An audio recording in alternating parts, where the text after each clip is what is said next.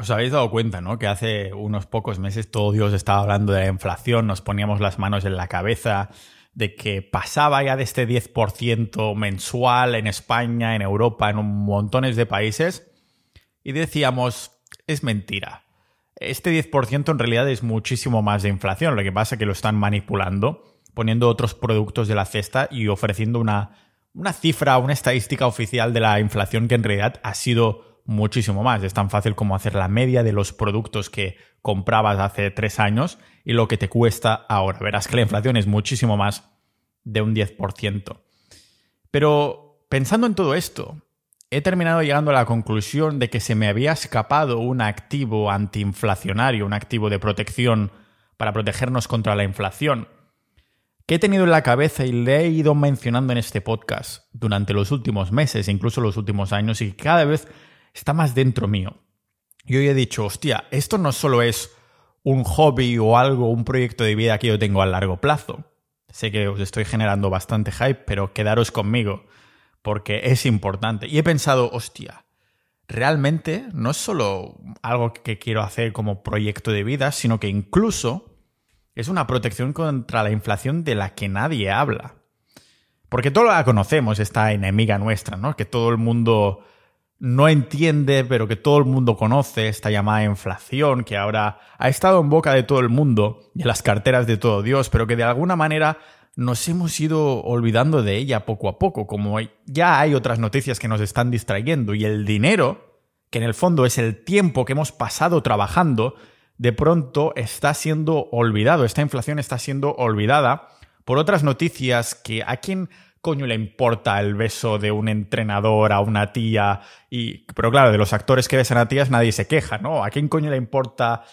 Y después ponen noticias súper dramáticas de todo tipo de estilos que digo, esto es para que el pilar de que la sociedad funcione al fin y al cabo es la comodidad, es la economía. Y si nos pueden distraer con pan y circo, como hacían los romanos, pues entonces giramos la cabeza. Y como mucho para que se hable de esta inflación un poquito en las comidas familiares, a pesar de que los cuñados que la mencionan en la cena de Navidad pues no saben exactamente de qué trata o de qué estrategias utilizar para protegerse uno, ¿no? ¿Protegernos de qué? Porque el propio nombre nos da una pista, inflar. Eh, pero en vez de globos o pelotas, son los precios que suben. Esto lo sabemos de buena pasta.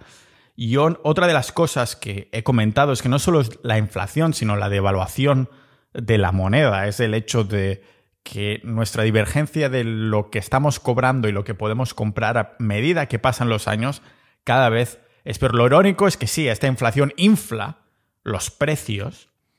Y digo que es irónico porque entonces también se nos inflan no solo los precios de las cosas, sino también nos inflan las pelotas. ¿Y cómo nos van a inflar si en España la inflación, esta subida de precios media, desde 1965 al 2008, antes de la crisis financiera, de 2008 y después hasta 2018, incluso pasando esta crisis, fue de un 2,8% cada año, hasta recientemente, que hemos visto, meses de inflaciones de más de 10% o algunos meses, algo totalmente espeluznante y como digo, seguramente será muchísimo más. Bueno, dejamos rectificar, ¿eh? 10% oficial. 10% oficial. Extraoficialmente sabemos que es mucho más. Yo he visto productos que pasaban del doble, o sea que la subida era del 100%.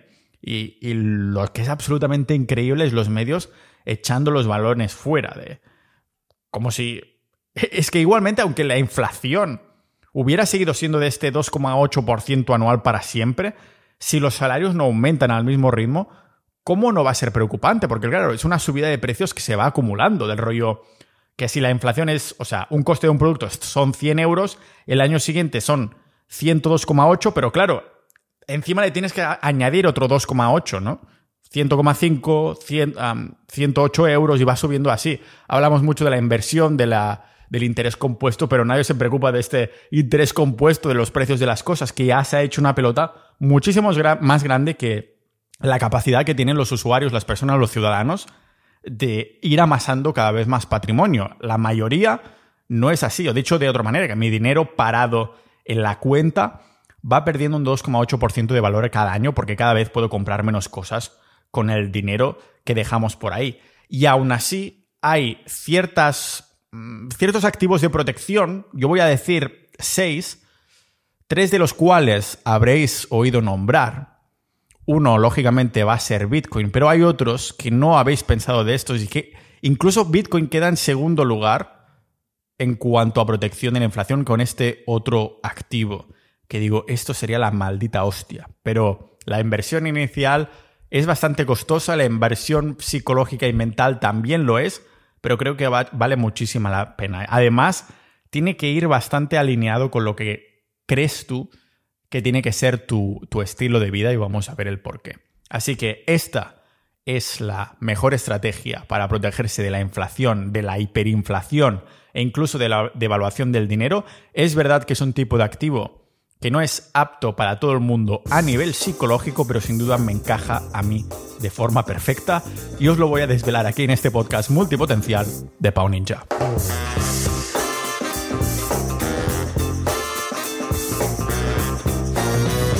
Ninjas de la vida, el valor de las cosas viene de las fuerzas del mercado en cuanto a oferta y demanda. Por ejemplo, el oxígeno es extremadamente importante para nuestra supervivencia y aún así nos cuesta cero. En cambio, los diamantes son superfluos, totalmente innecesarios, vanidosos, llámalo como quieras, pero aún así son extremadamente caros y esto sucede por algo que se llama el principio de la escasez y la abundancia. Si hay mucho de algo será barato y si hay poco de algo pues será caro. Es por esto que el amor, los sentimientos bonitos cuestan tanto de conseguir y los valoramos tanto porque nos cuestan un montón. En cambio de negatividad y toxicidad hay para todos los sitios. El dinero que, tenemos actualmente, que lo llamamos dinero fiduciario o dinero fiat, es virtualmente ilimitado porque los estados lo imprimen a placer cuando le sale de la menga al fin y al cabo. Por esto es ilimitado. Y esto significa que el valor de la divisa que usamos siempre tenderá a valer cero a medida que vamos aumentando la cantidad de billetes, ya sean digitales o físicos, que se van creando a placer por los bancos centrales, que al fin y al cabo son los estados, que te digan que hay separación de poderes y todo eso es una maldita mentira. Como más amasado está el poder, más sinergias de estas elitistas se crean al fin y al cabo. Así que ya podemos ver que siempre tenderá a valer cero a largo plazo. Solo tienes que mirar cuál es el valor del euro, cuál es el valor del dólar. El euro, por cierto, es una moneda que apenas tiene un par de décadas de vida, por cierto. Y mira todo el valor que ha perdido desde que se ha creado. Ha ido ahí caída en picado, pero de esto nadie habla y ni nos damos cuenta tampoco porque hacemos las compras del día a día en nuestro querido euro y no lo estamos comparando constantemente con otras divisas, pero si miras su valor, el poder de compra es absolutamente increíble. Y el dólar, que en teoría es la reserva mundial, monetaria mundial, pues más de lo mismo, ha perdido ya, no sé si es un 98% de su valor desde 1971. Esto es porque cada varias décadas hay una moneda que desaparece en la nada. Y en serio, se dice que una de las causas por las que cayó el imperio romano fue precisamente esto. Indagaba a fondo en el episodio 373, un episodio que creo que quedó de puta madre y pudimos aprender todos juntos como si colapsa la economía, colapsa el país al fin y al cabo. Y seguramente es una de las causas esa devaluación que sufrió el Imperio Romano, iba con esta tendencia precisamente después de valer, de caer también como un 80% en devaluación de su divisa. La desaparición del valor de su moneda a causa de ir multiplicando la cantidad de monedas que había, cada vez con menos metales preciosos. Lo que hacían, ¿sabéis? Si alguna moneda de estas romanas o antiguas es una moneda, y si miráis alguna foto veréis que tiene como unas, unos cortecitos. Y esto es porque así es como multiplicaban esas monedas. Les hacían cortes, hacían que los ciudadanos se pusieran en una hilera ahí directamente en fila y entonces les piaban las monedas, les hacían cortecitos y con todos los cortecitos de todos los ciudadanos creaban más monedas. ¿Qué hacía esto? Que cada vez hubiera más monedas al fin y al cabo y después que hubiera menos plata en las monedas, menos cobre, absolutamente menos metales preciosos. Si algo hemos aprendido de la historia es que con el dinero que usamos en la actualidad no será menos. La historia no puede hacer otra cosa que enseñarme, enseñarnos un montón de cosas que pueden suceder tanto en el presente como en el futuro.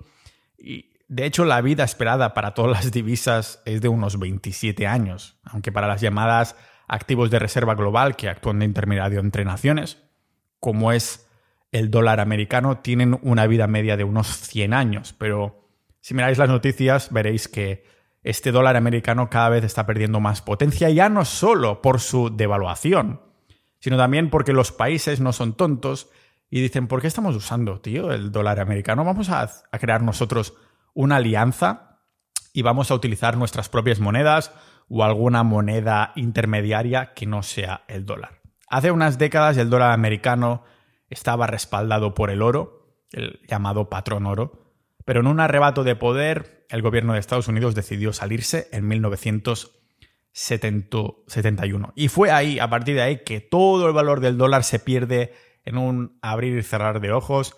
Querían financiar la guerra de Vietnam, una guerra que, por cierto, perdieron. Y fueron primero los franceses en salirse, decir, hostia, ¿por qué estamos utilizando el dólar si encima se han salido del patrón oro y eso no está respaldado en nada?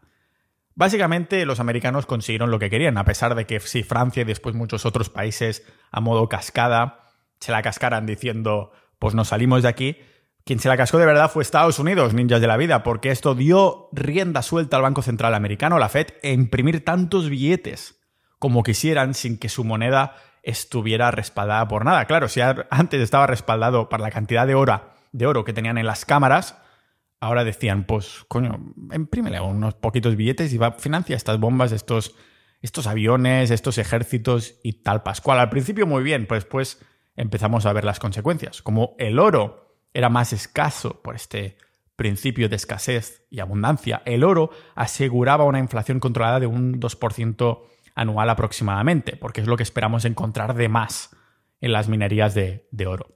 En cambio ahora, con el dinero fiduciario, este dinero fiat, esta divisa más que dinero, que hemos adoptado todo el mundo desde ese fatídico 1971, simplemente no hay límite de dinero que se pueda imprimir. La tentación de imprimir dinero sin parar es demasiado atractiva para resistirse. Por esto los gobiernos recurren a estas tácticas una y otra vez para financiar sus políticas. ¿Y acaso nosotros no haríamos lo mismo si tuviéramos ahí en casa una maquinita de dinero que sacara tanto dinero como quisiéramos? ¿Acaso no estaríamos pulsando ahí el botón cada maldito rato? Pues eso, es exactamente lo que están haciendo los gobiernos. Cuando tienen una emergencia, un proyecto o cualquier otra situación que requiera liquidez, ¿por qué tener paciencia? ¿Por qué esperar a recolectar? ¿Por qué trabajar? Simplemente, si fuera nuestro caso, también le daríamos al botón de la maquinita mágica de generar dinero para sacar unos cuantos miles de millones. ¿Qué consecuencias? ¿Qué consecuencias? Que sean los demás lo que paguen el precio del futuro, porque va en serio. Ahora mismo cada hogar español tendría que pagar casi 100.000 euros por hogar para pagar la deuda que tenemos. Así que muchísimas gracias España. Muchísimas gracias, más bien dicho, Estado, porque no solo España, lógicamente. Cada uno de los países tiene una deuda básicamente agigantada que nos está colando el gobierno, el Estado más bien dicho, ahí. Si seguimos a este ritmo, la mayoría de los llamados economías estables entrarán en la fase de hiperinflación que ya estamos acostumbrados a ver en los países emergentes o en desarrollo, ¿no? No lo hacíamos también en Occidente, ninjas de la vida. ¿Qué está pasando? ¿Hiperinflación? Pau Ninja me está mencionando hiperinflación. Vamos por ese camino. Simplemente unos pasos por atrás de países como Argentina. Solo hace falta que miremos a los precios reales de los alimentos, los combustibles, la electricidad y los servicios, como si fuéramos la misma Argentina, países que están más que acostumbrados, desgraciadamente, a este tipo de, inflaciones. ¿Qué hacen los ciudadanos de estos países y qué empezamos a hacer también nosotros? Pues un buen indicador de que vamos por el mismo camino es precisamente ver que hacemos exactamente lo mismo. Primero, irse de país si se tiene la oportunidad, cambiar tu residencia a países que tengan más o menos dos dedos de frente. Yo sigo en Europa, estoy en Estonia actualmente, estoy desde residente aquí desde hace más de dos años, sino me, dos o tres años aproximadamente. Y bueno, Estonia es el país de la Unión Europea con menos deuda pública. Es verdad que pasar el invierno aquí es una mierda, así que aprovecho para ir a buscar zonas más cálidas, aunque sea temporalmente. Pero las políticas liberales de aquí, los impuestos, todo tiene dos dedos de frente. Segunda cosa que podemos hacer en el momento que estos ciudadanos de Argentina o estos países con esta inflación y es algo que vamos a empezar a ver hacer a las personas de los países, entre comillas, desarrollados, es que en el momento que reciben dinero, lo gastan o lo invierten lo más rápido que puedan, porque, claro, ahorrar, si se fueran a ahorrar, esperar un solo día antes de moverlo significaría pérdida inmediata de poder adquisitivo, porque mañana tu dinero va a valer menos. Es decir, que el tiempo que hemos usado para trabajar mañana va a valer menos si no lo gastamos ya o si, o si no lo invertimos. Si nos ponemos a ahorrar el dinero, no vas a poder ahorrar porque dentro de poco este dinero va a valer muchísimo menos. Y tercero, si no lo gastan, lo cambian a divisas que teóricamente son más estables, como es el dólar americano, que puedan después venderse más tarde al conservar un poquito más de, valor durante más tiempo. Pero como el dólar está empezando a sufrir la misma enfermedad, nos vemos obligados a buscar estrategias que nos protejan de la inflación. Cada una de estas estrategias que vamos a mencionar hoy aquí, ninjas de la vida, en el fondo se pueden clasificar de dos maneras distintas de actuar, como con dos pilares.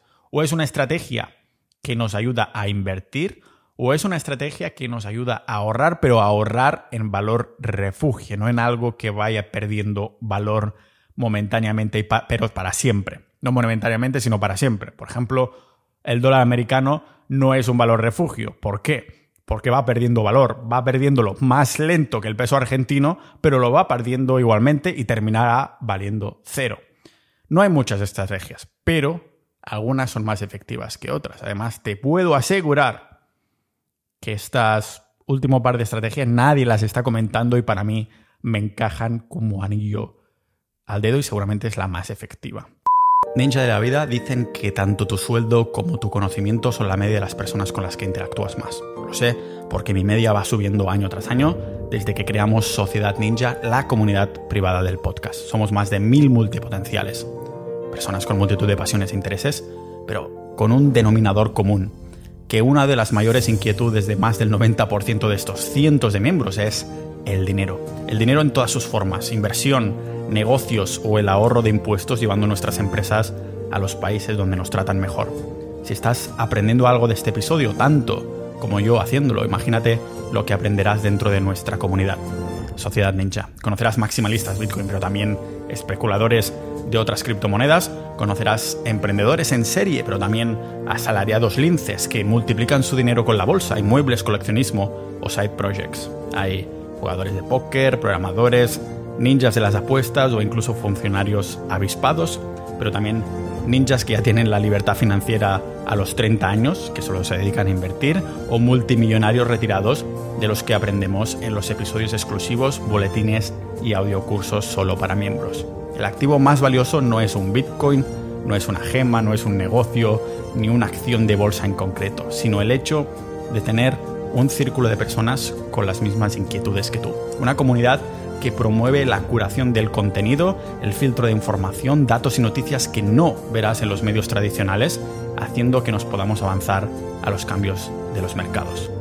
Por esto me atrevo a hacerte la promesa de que siendo parte de Sociedad Ninja, el coste de la membresía, que equivale a una cena al mes, quedará más que pagado con creces con lo que aprenderás gracias a nuestros recursos. Por ejemplo, uno de estos recursos equivale a una extensión opcional de tu membresía que te permite para decirlo sin revelar mucho, seguir más de cerca lo que están haciendo los institucionales con ciertos activos. Como digo, para que puedas avanzarte a los acontecimientos que dictan los grandes. Realmente hemos creado algo increíble y no queremos que muera de éxito, por esto cerramos acceso a nuevas incorporaciones cuando lleguemos a los 1200 miembros. Así que sigue disfrutando de este episodio, pero no dejes pasar la oportunidad de unirte ya a Sociedad Ninja y conviértete en un ninja de la vida. Lo primero en lo que piensa un ahorrador para salvaguardarse la inflación es en transformar, en transformar sus billetes, su dinero fiduciario, fiat que va valiendo cero, en algo que conserve su valor al paso del tiempo, al paso de los años. Es lo que se llama un valor refugio.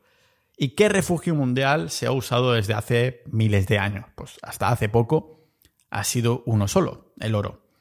Y seguro que tenéis experiencias de haber hablado con vuestros padres, abuelos o incluso tatarabuelos y cualquier persona que ahorre a largo plazo ha terminado comprando en algún momento de su vida algo de oro físico para guardarlo o salvaguardarlo en una caja fuerte en su casa o incluso pagando un servicio en el banco.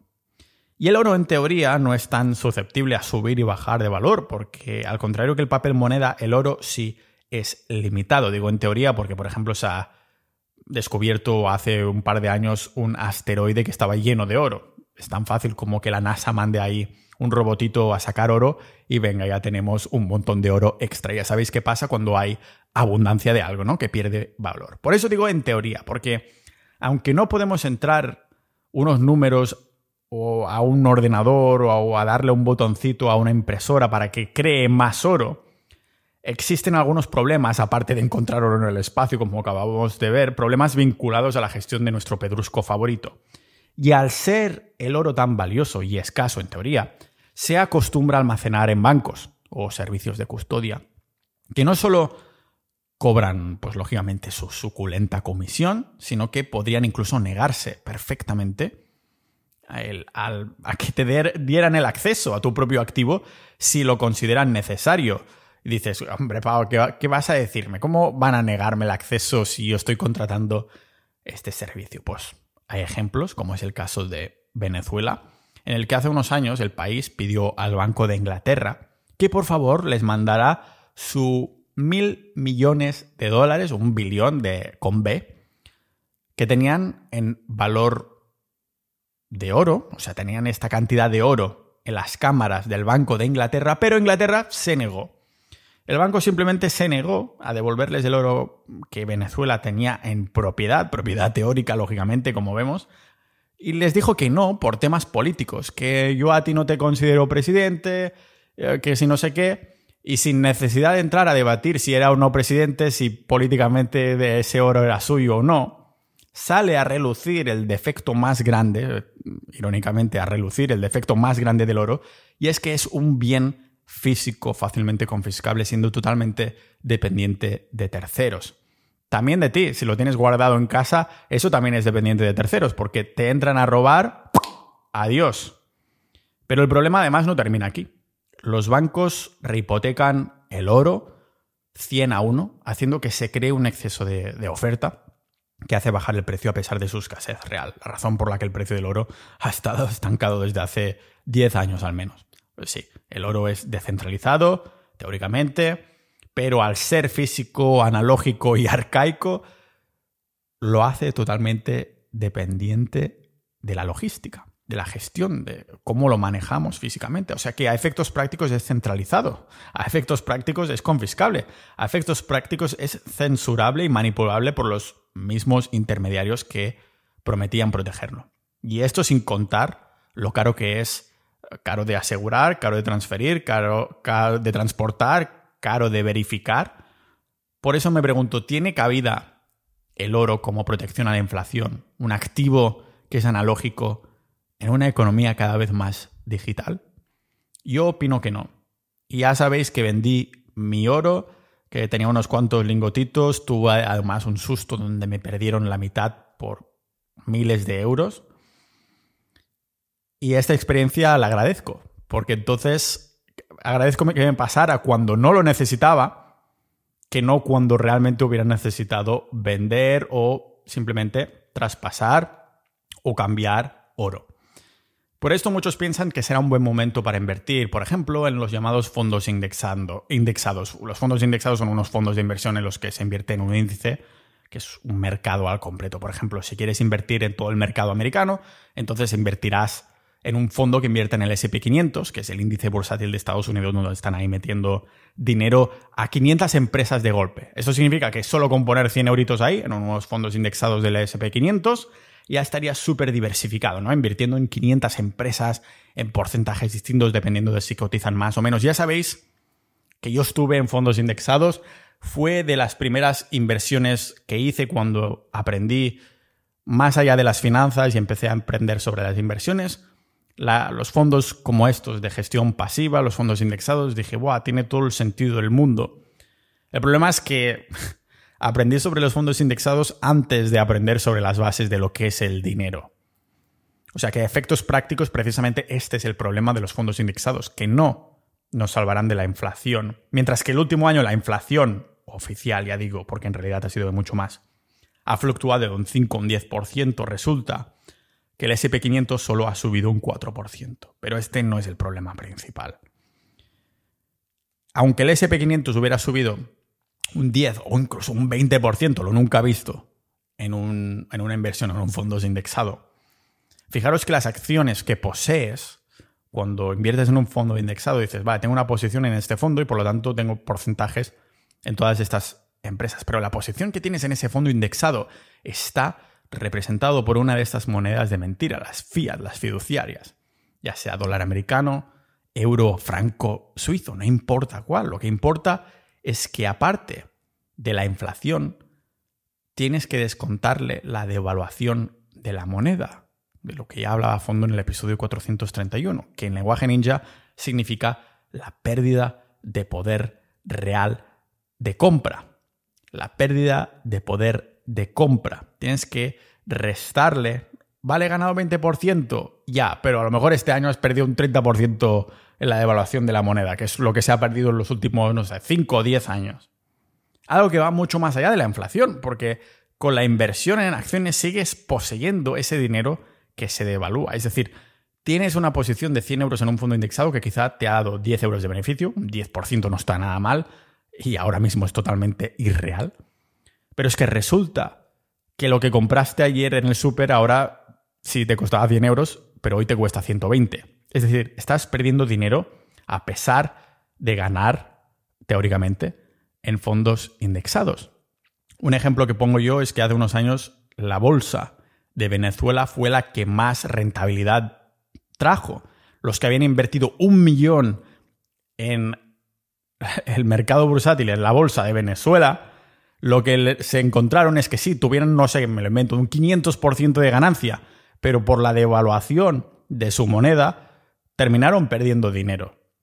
Esto pone de manifiesto uno de los máximos problemas. Y sí, Venezuela es el caso extremo, pero es el caso extremo en cuanto a la velocidad en cómo se devalúa su moneda. Nosotros, dólar americano, euro, franco suizo, no importa, vamos en exactamente la misma dirección. Y sí, hay la gestión activa, si eres muy bueno, has aprendido de trading, pues a lo mejor sí te puede servir. Dices, yo no invierto en indexados, sino que tengo ciertas acciones, además gano muchísimo más, un 20, 30, 40%, esto te lo puedo comprar, pero muchos de nosotros no queremos hacer un trabajo, aprender a hacer trading, ¿de acuerdo? Estamos hablando de una gestión pasiva en este caso. Entonces, claro, dirás, vale, pues mm, voy a invertir en lo que mis padres y abuelos me han recomendado siempre, que es el ladrillo. El ladrillo es una forma de, convertir el trabajo duro en algo también duro y tangible que, al contrario del dinero fiduciario totalmente centralizado, no puede ser controlado por los estados este ladrillo. O sí, o sí puede ser controlado. Desgraciadamente, para los inversores en bienes raíces, los inmuebles, también ha habido un cambio de paradigma. A peor, claro, como es de esperar del Estado español o del estado de los estados europeos de toda la sociedad occidental. Mientras que España, la inflación subía algunos meses a más del 10%, el Estado sacaba una ley que obligaba a los propietarios a no poder subir el alquiler más de un 2% a sus inquilinos. ¿Qué significa esto a efectos prácticos? Que por primera vez de la historia sale más a cuenta alquilar que ser un propietario que alquila su vivienda. El ganador es el inquilino en vez del propietario el propietario que ha invertido cientos de miles de euros en un inmueble.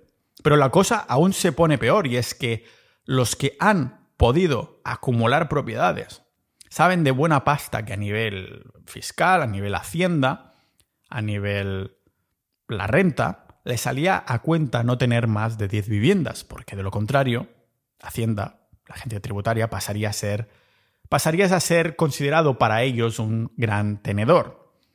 O sea, que pasarías más por caja, vaya. Que si tienes más de 10 viviendas, pues entonces Hacienda dice, ah, dame más impuestos, págame más impuestos. Pues aquí lo tenemos, una nueva ley en la que ahora alguien que tiene más de 5 pisos es un gran tenedor.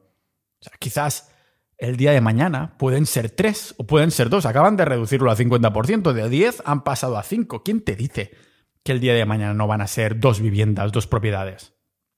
Esto pone de manifiesto el inconveniente más grande de los bienes raíces, que, es que pone raíces. Por eso se llama bienes raíces. Eres sujeto del estado donde compras, con contar problemas de liquidez, impuestos, mantenimiento, poca rentabilidad, problemas con los inquilinos, ubicación, porque claro, ¿cómo sabes si estás comprando tu apartamento en una localización que seguirá siendo buena para alquilar dentro de 20 años? Invertir en activos que no son portátiles hace que haya un montón de riesgos políticos, económicos o del entorno, de falta de seguridad. Recordemos que en España, cuando compras un inmueble, no estás comprando la propiedad, sino la titularidad, que a nivel legal es muy distinto. Los inmuebles en España no es como comprar un terreno en Estados Unidos. Ahí los Amish tienen total potestad ante sus propiedades, sus terrenos, no como en la mayoría de países de Europa. O sea que invertir a comprando ahí varios inmuebles, aunque utilices dinero prestado del banco, te está anclando, literalmente, a los cambios de leyes y a la seguridad jurídica de ese Estado. Pero, pero, y aquí entramos en lo que os comentaba al principio, no veo todos los inmuebles como una mala inversión. Hay un tipo de inmueble que es uno de los activos más olvidados para protegernos contra la hiperinflación incluso. No es el tipo de inmueble para alquilar como los que hemos visto hasta ahora, el típico inmueble que compras para pensando después voy a alquilar. Sino que estoy hablando de un tipo de inmueble, un tipo de inmueble, uno solo, llamémoslo un inmueble, es convertir el dinero falso, el dinero fiat fiduciario, en ladrillo, pero de forma limitada. En una localización donde te vieras viviendo 10, 20, 30 años, pero que pudieras incluso ser considerado Incluso puedes decir que estás comprando este inmueble en una localización mala, lo que va en contra de cualquier persona que compre muebles solo para alquilarlos. Dices que lo he comprado aquí en una localización mala porque nadie me lo alquilaría y está hecho a posta. Porque lo he comprado sin esperar ningún tipo de rentabilidad, sin que te importe la liquidez. Estoy hablando de comprar un inmueble en el que quieras vivir, pero no solo en el que quieras vivir, sino con un propósito mucho más grande que simplemente eh, convertir divisa en ladrillo. Porque la compra o inversión en este inmueble no es la finalidad, sino que en este caso la compra que estás haciendo del inmueble es el medio para conseguir este activo que la mayoría hemos olvidado, que hemos dejado atrás, que está en el pasado. Literalmente. Estoy hablando de la autosostenibilidad. ¿Qué mejor puta manera que ser menos dependiente del Estado que simplemente siendo lo más autónomo posible? Y no me refiero a hacerte autónomo, sino a no depender de esto. Lógicamente, tendrás que mirarte jurisdicciones donde la protección de la tierra esté al máximo a tu favor y que la tendencia sea buena. Pero decimos querer ser independientes, libertarios, que queremos libertad, que no queremos que nos gestionen la jubilación, o algunos incluso queremos educar a nuestros hijos en casa, pero seguimos viviendo en ciudades gestionadas por los estados, usando su sanidad, usando sus carreteras, usando toda la logística que el Estado nos brinda. Imagina aprender a cazar, despedazar, a plantar incluso, si alguna plantita te metes por ahí, a generar tu propia electricidad, a saber cómo recolectar agua de la lluvia, incluso almacenar tu alimento y órganos para el largo plazo. El problema principal que presenta invertir en un proyecto autosostenible, un sitio en el que quieras estar para siempre, es esto decir para siempre suena eterno. A que no puedes hacer marcha atrás casi. Yo estoy en este punto, en no saber exactamente dónde quiero mi base o bases, pero querer un proyecto autosostenible en los próximos años cercanos, el que sigo explorando qué localizaciones del mundo puede haber una buena tendencia a largo plazista, porque las leyes del Estado pueden cambiar, pero es menos probable que vayan a peor si el último par de décadas han ido a mejor y siguen a mejor. Es el motivo porque, por el que en el episodio 449 os explicaba por qué me fui a vivir a un país como Estonia y a pesar de que no he comprado nada por aquí y lo he estado mirando y he decidido por ahora no hacerlo. Porque sinceramente lo único malo que tiene ahora mismo son los inviernos, una desventaja enorme en un proyecto de autosostenibilidad. Esta es la razón por la que Bitcoin no es mi primer activo favorito contra la inflación y la dirección del mundo, sino que es el segundo. Mi primera opción sería un proyecto de autosostenibilidad, de soberanía alimentaria, soberanía energética, soberanía en todos los aspectos posibles, destinar mi dinero, lo que he utilizado para trabajar ahí, pero como aún no sé dónde debería ser la localización ideal de este, voy por la única opción que me deja transferir mi riqueza, patrimonio con independencia de localización y de los estados, que es Bitcoin. La paciencia está muy bien, pero no tanto como la cuando la estamos ahí combinando con la falta de acción. O sea, paciencia y pasividad no son lo mismo. Una acción pasiva y la otra es la inacción. Por ejemplo, dejarlo todo en Bitcoin es una acción, aunque es pasiva, pero no es inacción. Ahorrar en Bitcoin es la acción paciente, que no pasiva, que he decidido tomar mientras busco mi soberanía alimentaria, de, todo, todo tipo de soberanía y libertad, porque la inflación está aquí para quedarse.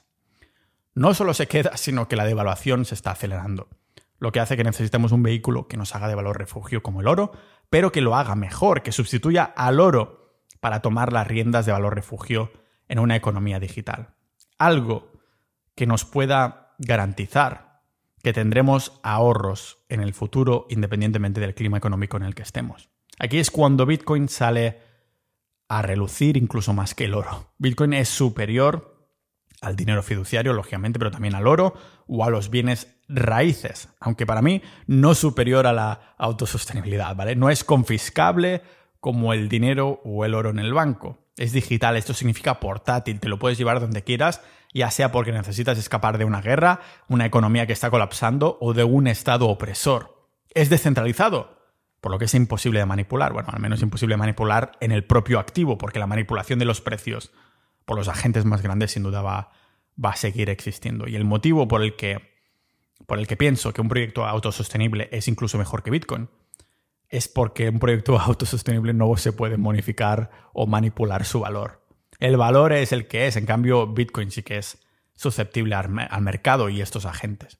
No es tan Mm, negativo como algunos puedan pensar, porque en la comunidad estamos, los que estáis dentro ya sabéis a qué me refiero, no puedo desvelar más, pero dentro de Sociedad Ninja, la comunidad del podcast, compartimos conocimiento entre todos que nos ayuda a saber cuándo comprar y vender. Es uno de los cambios de paradigma que he hecho últimamente, que había estado guardando, haciendo hold de Bitcoin durante mucho tiempo, pero esto ha cambiado un poquito gracias a, a Sociedad.ninja para ser más eficiente y acumular más Bitcoin siendo más inteligente. Pero bueno, no os puedo decir nada más por los que no estáis dentro. Y esto me lleva a otra estrategia o activo que también podemos considerar superior a Bitcoin y en algunos casos incluso al proyecto sostenible y es lo que estás haciendo ahora escuchando hasta aquí Ninja de la Vida, es el conocimiento. Ojo, quizás puedas invertir en conocimiento, pero no me refiero a nivel monetario, porque el conocimiento no siempre es de pago. De hecho, todo el conocimiento al que puedas aspirar a aprender ahora mismo lo tenemos gratis en Internet. Aunque seguro que hay alguna información en la biblioteca del Vaticano que seguramente no está en la red o que se quemó en la biblioteca de Alejandría. O a lo mejor sí lo está, pero en forma conspiranoica o está encriptada, algo loco que está por ahí, que nadie creería igualmente. Pero la inversión en conocimiento es de las mejores maneras a las que destinar nuestros recursos. De tiempo, aprendiendo, pero también de dinero en algunas ocasiones, porque lo que pagamos cuando compramos un libro o un curso no es el contenido del conocimiento, ya digo, seguramente lo tienes gratis en Internet, sino lo que estás pagando es la organización, la estructura del conocimiento en este libro, en este curso. Dices, es que en Internet hay mucha información, estoy pagando a alguien que me lo ha recopilado bien. Si pagamos un recurso de conocimiento, lo que estamos pagando es la organización, el dinamismo, la interacción, la estructura de este conocimiento. Lo que nos ha hecho humanos no es la economía, sino el conocimiento. Los humanos que más han prosperado no han sido los que tenían más pasta, sino los que sabían más, los que tenían más conocimiento, que de nuevo es superior a aplicar. Así que ya sabéis, gracias por haber escuchado hasta aquí. Tengo que agradecer a los que priman el conocimiento y la organización de este conocimiento, los más de mil ninjas de la vida en sociedad.ninja, que es gracias a vosotros que este podcast no tiene patrocinadores, que tiramos adelante y que aprendemos un montón entre todos en nuestra comunidad, en sociedad.ninja. Así que, oyente que ha llegado hasta el final, considera también unirte. Y a todos los demás, a todos los ninjas de la vida oficiales que estáis dentro, mil gracias por hacer que este proyecto siga adelante. Como siempre, nos vemos adelante en el próximo episodio de este podcast multipotencial de Pau Ninja.